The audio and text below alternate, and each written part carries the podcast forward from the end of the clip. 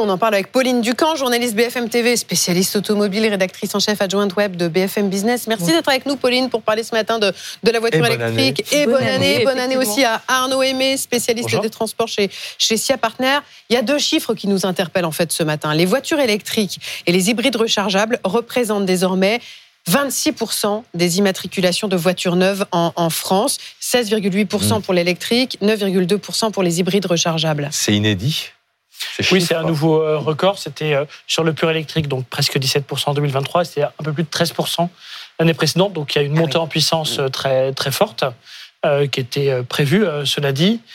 Pourquoi vous dites que c'était prévu grâce aux aides, évidemment, à l'achat?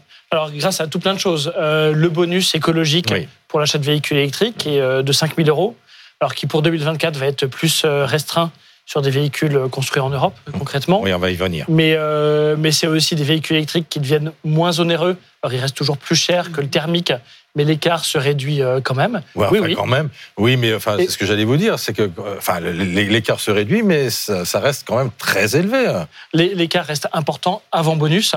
Euh, et puis après, après, bonus, c'est voilà, ça, ça, se touche? Après bonus sur des véhicules d'entrée de gamme, à peu près en moyenne. Ça, commence à être similaire, surtout que les, constructeurs font des efforts commerciaux pour promouvoir leur modèle électrique. Pourquoi? Euh, Parce qu'il y a des, euh, des, des, règlements européens qui pénalisent les constructeurs euh, qui doivent verser des amendes si, le, si les, véhicules neufs qui sortent sont trop loin. Donc, ils sont fortement incités mmh. à faire de l'électrique pour faire baisser leur moyenne et baisser les éventuelles amendes. Et puis, ces constructeurs aussi, ils se préparent à l'interdiction, certes, dans 14 ans. 11 ans, en 2035, je me mets à jour, dans 11 ans maintenant, des, véhicules thermiques. Donc, ils se préparent à passer au tout électrique. Et, et, plus ils vont vite, plus ils peuvent prendre euh, le devant par rapport à leurs concurrents. Donc les constructeurs eux-mêmes incitent fortement vers l'électrique, y compris avec des mesures commerciales. Pauline, est-ce que c'est la bascule? Parce que, enfin, on en parlait autour de la table avant, avant l'antenne, mais on hésite encore quand même beaucoup à franchir, à franchir ce cap-là, non? Bah On hésite, mais on hésite de moins en moins. Parce que déjà, on avait euh, donc le bonus à 5 000. Alors c'est vrai que les changements euh, de réglementation euh, cette année vont peut-être changer un peu la donne, mais on a vu hein, en octobre, en novembre, en décembre, il y a eu beaucoup de commandes de voitures électriques justement pour bénéficier de ce bonus de 5 000 euros. Mais 5 000 euros, c'est qu'une petite partie du prix de la voiture. Donc on a quand même envie de changer. Mm. Et la voiture électrique est en train de revenir, de redevenir en fait quelque chose de désirable. Avant, on choisissait allez, si on voulait montrer son statut social, une berline allemande. C'était ce qu'on demandait à son patron euh, quand on était un cadre, ou c'était ce qu'on voulait afficher par rapport à ses voisins. Aujourd'hui, on le voit avec notamment la Tesla Model Y, le SUV euh, de Tesla, huitième vente en France quand même, il faut représenter, c'est assez énorme. Eh bien, cette voiture-là, finalement, elle a rendu l'écologie euh, désirable, et dans son sillage, il y a aussi un certain nombre de modèles qui sont arrivés sur le marché qu'on n'avait pas il y a trois ou quatre ans. J'ai regardé les chiffres de 2019. 2019, Moins de 2% des ventes, c'était des voitures électriques. Et en regardant les modèles, je suis tombée juste sur la Zoé. Aujourd'hui, quand on regarde, ah tous les constructeurs ont des modèles, soit des modèles mmh. particuliers, spécifiques 100% juste électriques, soit des modèles, par exemple, je pense chez Peugeot, euh, la 208, et eh ben, elle est en mmh. thermique ou en électrique. Donc, finalement, on a le choix. Mais il y a deux défis, en fait. Le défi de l'autonomie et le défi de la recharge. Est-ce que, est-ce que la France, elle est prête à relever ces deux défis? Sur l'autonomie, c'est le premier frein, en fait, à l'achat.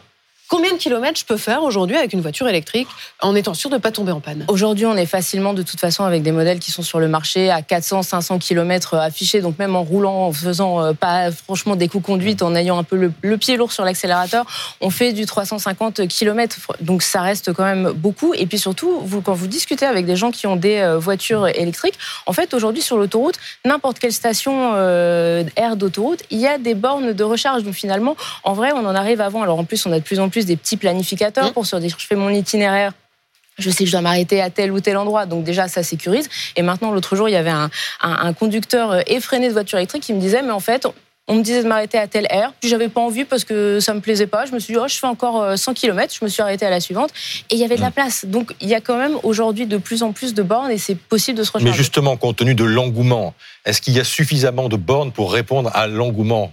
Aujourd'hui, euh, il y en a suffisamment sur le réseau français, en accès public, disons.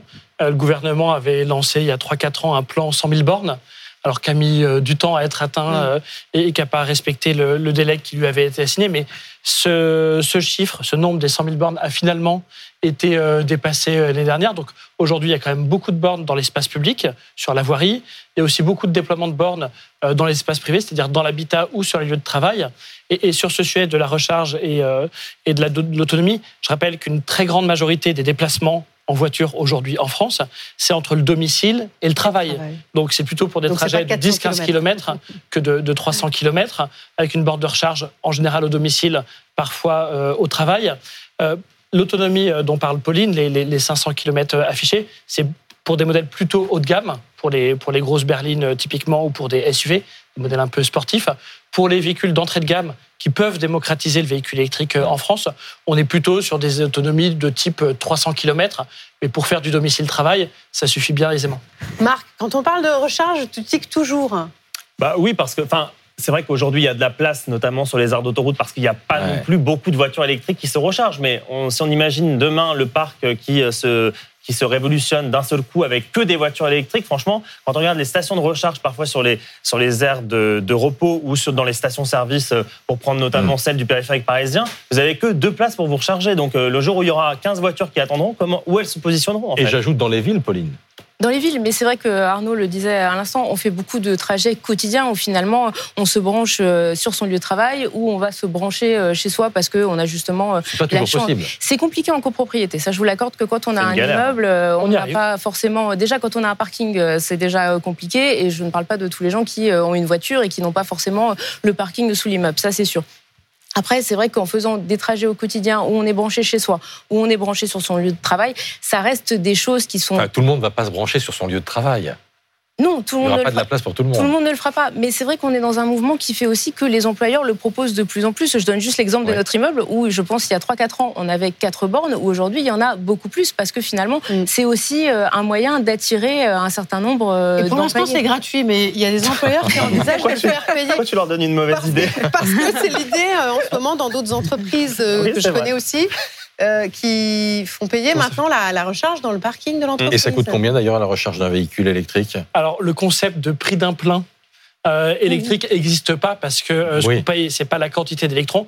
Le prix dépend énormément, enfin même essentiellement, de, du moment de la journée. Ah parce que l'électricité, contrairement au carburant, ça se stocke pas. Donc, si l'électricité euh, on la soutire du réseau à un moment où euh, il y a peu de, peu de consommation d'électricité, eh bien, ce sera pas cher. Par contre, mais ça veut dire quoi pas cher? Enfin, donnez-nous un ordre de grandeur. Un, plein peut coûter euh, pour, faire 500 km peut coûter moins de moins de 10 euros. Alors que ça va être si on plutôt 80 euros pour, pour du carburant. À 14 heures, c'est moins de 10 euros. Si on le fait plutôt en heure creuse, mais aujourd'hui, les véhicules comme les bornes de recharge disposent de plus en plus de fonctions intelligentes qui font que le véhicule, même s'il est branché en permanence, se recharge que en heure creuse. Après, pour revenir au sujet des stations-service, il y a deux problèmes. Il y a à la fois le nombre de places, vos camarades, mais il y a aussi le temps de la recharge. C'est-à-dire que, comme vous l'aurez peut-être remarqué, recharger un véhicule électrique, ça prend plutôt une demi-heure que trois minutes. Donc il va falloir que les stations-service, notamment dans les aires d'autoroute, euh, soient largement plus spacieuses, que ça prenne plus de foncier pour autoriser plus de, de recharge simultanée, parce qu'un véhicule reste une demi-heure à recharger. Et je voudrais qu'on parle des modèles, on a parlé de la Tesla à l'instant, les, les voitures françaises, elles en sont où? Les voitures françaises, elles arrivent en 2024 et justement, ça va être euh, potentiellement un game changer. On a la fameuse R5 dont on nous parle depuis euh, trois ans qui va arriver euh, là à présenter. c'est pas une familiale. Hein. C'est pas une familiale, c'est une petite voiture du quotidien, mais du coup qui veut permettre de remplir un certain nombre d'usages de la vie de la vie de tous les jours. Ça, ça va arriver. Du coup, présentation premier semestre, commande deuxième semestre. On va aussi avoir un modèle qui est très très attendu chez ces Citroën, c'est la IC3 et alors elle justement, c'est plutôt un petit SUV urbain. Donc c'est pareil, c'est pas très gros, mais il y a pas mal de place à l'intérieur. Et là, les prix normalement vont être assez bas puisque Citroën veut être le plus agressif, veut justement être la voiture électrique la moins chère mm. du marché.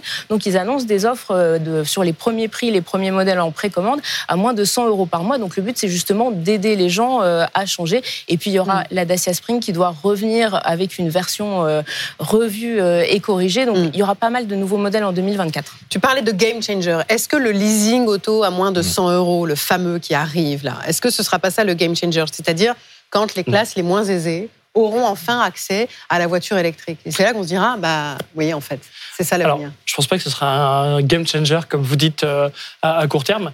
Le, leasing social voulu par euh, Macron, qui avait été annoncé euh, dans, dans son programme électoral, en 2024, vu notamment les contraintes budgétaires de l'État, parce qu'à chaque fois c'est subventionné, et vu aussi les capacités de production des industriels pour fabriquer des, des, des, modèles euh, bon marché, et donc les modèles d'entrée de gamme, euh, ce dispositif en 2024, ça devrait concerner plutôt 20 000 véhicules. Je rappelle, non, c'est pas beaucoup. Je rappelle que l'année passée, en 2023, il y a presque 300 000 véhicules eh purs électriques qui ont été vendus. Donc 20 000 véhicules électriques par rapport à 300 000. Vous voyez bien que ça peut être une incitation, ça mm. peut stimuler. Euh, c'est ça, c'est pas, ça qui va changer la donne. Mm. En revanche, ce qui me semble important, c'est que ça stimule les constructeurs à faire davantage de modèles d'entrée de gamme qui partiront soit en leasing social, soit à l'achat. Euh, Pauline parlait de la IC3 Citroën qui sera à 23 000 euros hors bonus. Construite donc 18 000 et quelques avec bonus. Ça commence à devenir compétitif. Elle sera construite où? En Europe. Elle sera construite en, Europe.